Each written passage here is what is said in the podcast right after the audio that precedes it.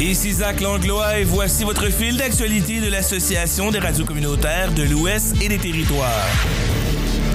La Saskatchewan a réalisé un nombre record d'opérations chirurgicales. Le nouveau Parti démocratique affirme cependant que la province peine à retenir son personnel de la santé. La Saskatchewan dit avoir réalisé un nombre record d'opérations chirurgicales au cours des neuf premiers mois de l'exercice financier, soit entre le 1er avril et le 31 décembre 2023. Dans un communiqué de presse publié mardi, le gouvernement indique que 71 850 interventions chirurgicales ont été réalisées durant cette période, il s'agit d'une augmentation de 6 000 interventions comparativement à la même période en 2022. La province dit aussi qu'elle vise à dépasser le chiffre record de plus de 90 000 interventions chirurgicales enregistrées lors du dernier exercice financier. Le gouvernement ajoute qu'il veut faire en sorte que 90 des opérations soient réalisées dans les 10 mois et qu'aucun patient ne reste sur une liste d'attente pendant plus de 18 mois. De son côté, la directrice générale des services chirurgicaux provinciaux de services de santé Saskatchewan, Cindy Graham, souligne que l'autorité et la province tentent de repenser les programmes et les processus afin de construire un modèle plus durable. En 2023-2024, le gouvernement dit avoir investi près de 670 millions de dollars dans son programme chirurgical. La province estime également qu'elle sera en mesure d'effectuer davantage d'interventions chirurgicales grâce à son plan d'action pour les ressources humaines en santé qui vise à ajouter 1000 travailleurs de la santé au système au cours des prochaines années. Dans un communiqué de presse aussi publié mardi, le nouveau Parti démocratique de la Saskatchewan indique que les médecins et les infirmières quittent en masse les communautés rurales de la Saskatchewan. Le parti soutient que selon les données les plus récentes de l'Institut canadien d'information sur la santé, le nombre d'infirmières diplômées en milieu rural ou éloigné est passé de 2234 en 2018 à 1760 en 2022.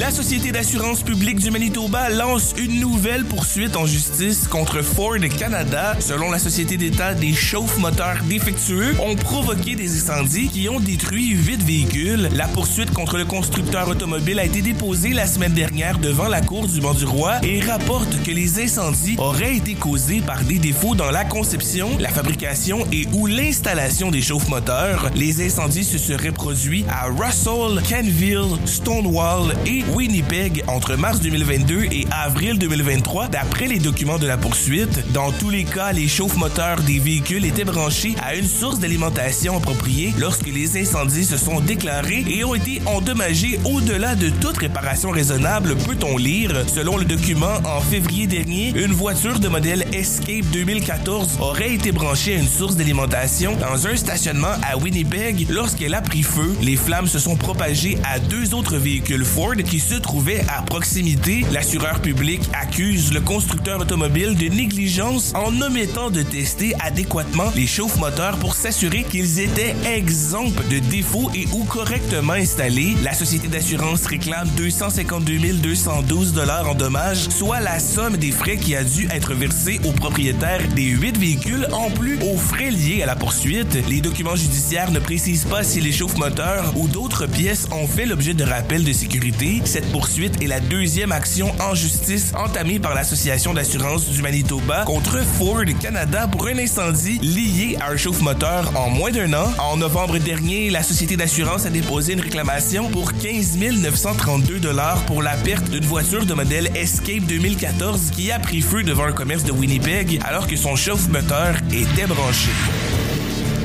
Gouvernement de l'Alberta n'a pas l'intention de participer au programme d'assurance médicaments universel qui est attendu dans la foulée d'un accord fédéral entre le nouveau Parti démocratique et le Parti libéral du Canada. La province dit vouloir opter pour une compensation financière. Par communiqué de presse, le bureau de la ministre de la Santé albertaine, Adriana Lagrange, affirme que tous les Albertains ont déjà accès à des régimes d'assurance maladie financés par le gouvernement qui comprennent une couverture des médicaments. L'Alberta a l'intention de se retirer du programme est de recevoir sa pleine part par habitant de ce financement pour le déployer dans son système provincial de soins de santé, peut-on lire dans le communiqué. Selon le bureau de la ministre, il y a des limites dans l'analyse et les hypothèses du plan fédéral dont on n'a pas tenu compte et qui augmentent les coûts pour les provinces. Il en va de même pour l'investissement de départ et les coûts administratifs pour mettre en œuvre le plan fédéral. En conférence de presse, Adriana Lagrange a justifié son approche en affirmant que le plan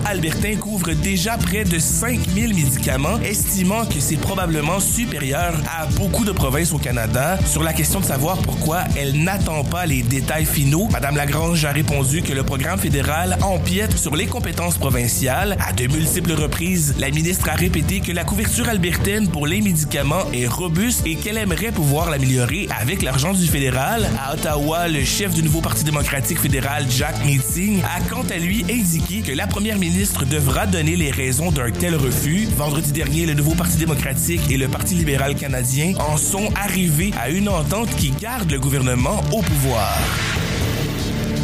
Le salaire minimum passe à 17,40 sous de l'heure en Colombie-Britannique. À partir du 1er juin, les 130 000 Britanno-Colombiens payés au salaire minimum toucheront 17,40 dollars par heure, une augmentation de 65 cents de l'heure. Le ministre du Travail, Harry Baines, en a fait l'annonce lundi, ajoutant qu'à l'avenir, les augmentations seront indexées à l'inflation chaque année. Ce groupe de travailleurs, dont 62% sont des femmes et dont la moitié sont employés par de grandes entreprises aura donc un pouvoir d'achat un peu plus élevé selon le gouvernement provincial. Le nouveau salaire minimum représente une augmentation de 3,9% par rapport à celui de l'année précédente qui était de 16,75 dollars. Avec l'indexation, les prochaines hausses de salaire minimum suivront l'inflation d'année en année. Le ministre du Travail justifie l'indexation par le besoin de certitude des entreprises. Historiquement, les augmentations de salaire minimum étaient imprévisibles et il y avait plusieurs années d'immobilité suivies par des bons importants, ce qui était à la fois difficile pour les employés et les employeurs. Par exemple, de 2001 à 2010, le salaire minimum était de 8 dollars de l'heure. Harry Baines promet que les salaires ne baisseront pas dans le cas d'une déflation. La Chambre des communes de Surrey a critiqué la décision du gouvernement, estimant qu'une indexation du salaire minimum va plutôt plonger les entreprises dans l'incertitude. Dans l'opposition officielle chez BC United, d'aucuns affirment qu'il il faudrait plutôt supprimer certaines taxes et certains impôts pour aider les plus démunis avec le coût de la vie. La hausse de cette année est moins importante que celle de 2023 qui était de 6,9 mais Julien Picot, professeur en économie à l'Université de la Colombie-Britannique dans l'Okanagan, précise que ces changements reflètent le ralentissement de l'inflation car le but de l'augmentation du salaire minimum est de permettre aux travailleurs concernés de reconquérir un peu de pouvoir d'achat.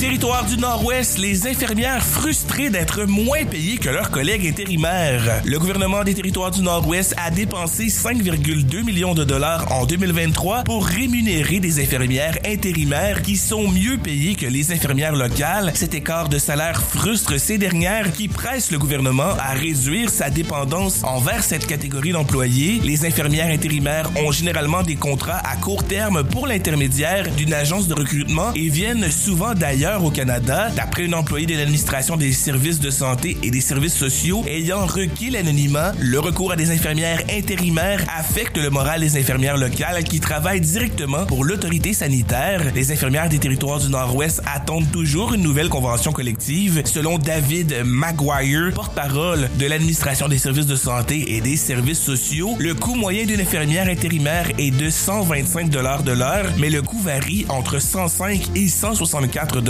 il précise cependant que la part de ce coût qui revient aux infirmières et celle qui revient aux agences intermédiaires ne sont pas connues. Le territoire se contente de payer le tarif. Une offre d'emploi publiée le mois dernier par l'une des agences sous contrat avec le gouvernement territorial indique que les infirmières travaillant dans le territoire du Nord-Ouest gagneraient plus de 100 dollars de l'heure. L'annonce provenant d'une agence appelée Solution Staffing fait également état d'une prime de 500 dollars pour les infirmières qui travaillent dans les territoires du Nord-Ouest pendant pendant plus de deux semaines. Cette prime s'ajoute aux indemnités journalières et aux frais de logement qui sont couverts. À titre de comparaison, une infirmière travaillant à temps plein pour l'autorité sanitaire des territoires du Nord-Ouest peut s'attendre à un salaire de base compris entre 48 et 59 dollars de l'heure. En outre, au territoire du Nord-Ouest, les infirmières intérimaires sont considérées comme syndiquées, à savoir que l'autorité sanitaire paye leurs cotisations syndicales.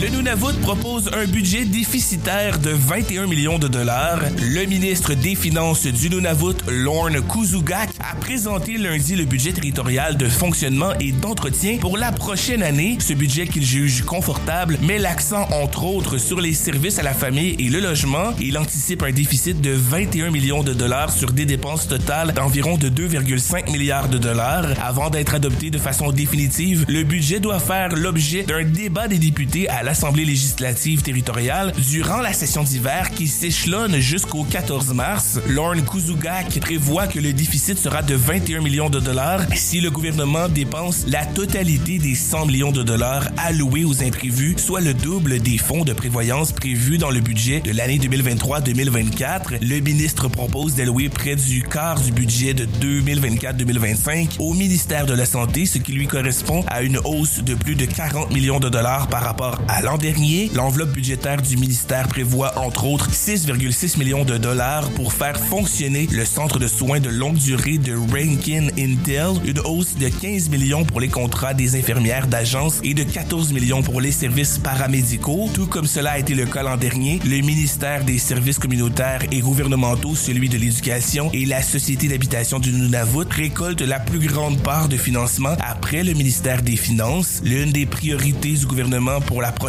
année repose sur l'amélioration du système de protection de l'enfance et de la jeunesse, dont la vérificatrice générale du Canada, Karen Hogan, a dressé un bilan accablant dans un rapport paru en mai 2023. Environ 3 millions de dollars serviraient à financer la création de 31 nouveaux postes. Le fil sportif. Une athlète de Regina sacrée meilleure joueuse de basketball de l'année par Canada West. L'ailier des Cougars de l'Université de Regina, Jade Belmore, est nommée meilleure joueuse de basketball par l'organisation sportive universitaire Canada West. Originaire de la capitale saskatchewanaise, elle a récolté une moyenne de 18,3 points par partie lors de sa troisième saison régulière avec l'équipe réginoise. Dans un communiqué publié mercredi, West Canada souligne la performance de l'attaquante pendant la dernière campagne, notamment lors de trois matchs où elle a marqué chaque fois plus de 30 points. La joueuse a également obtenu une moyenne de 7,6 rebonds et de 3,2 passes par rencontre.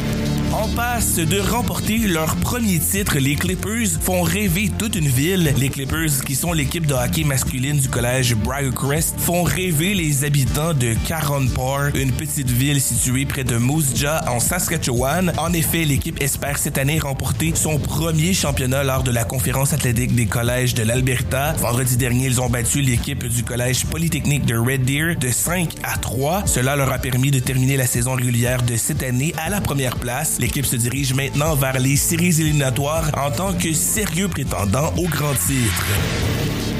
Omen championne pour la quatrième fois. Jones accourt à son dernier tournoi des cœurs. Le chant du signe de Jennifer Jones au tournoi des cœurs s'est conclu par une défaite serrée en finale face à l'Ontarienne Rachel Omen dimanche soir à Calgary à 4 à 4 au dixième bout. Mais sans le marteau, la légendaire capitaine Manitobaine a tenté avec la toute dernière pierre de sa carrière au championnat canadien de l'envoyer au bouton afin de tenter un vol. Mais sa pierre en a légèrement touché une autre et est restée à court de l'objectif, cimentant la victoire de Omen par la marque de 5 à 4. Pour Rachel Omen, c'est un quatrième titre national, mais un premier depuis 2017.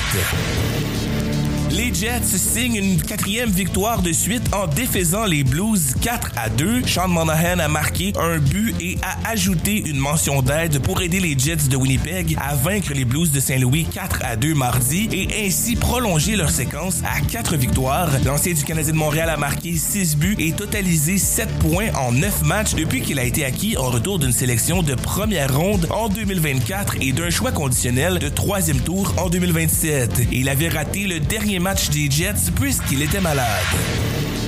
L'Alberta va accueillir 10 événements internationaux de hockey dans les quatre prochaines années, dont le championnat mondial de hockey junior en 2027.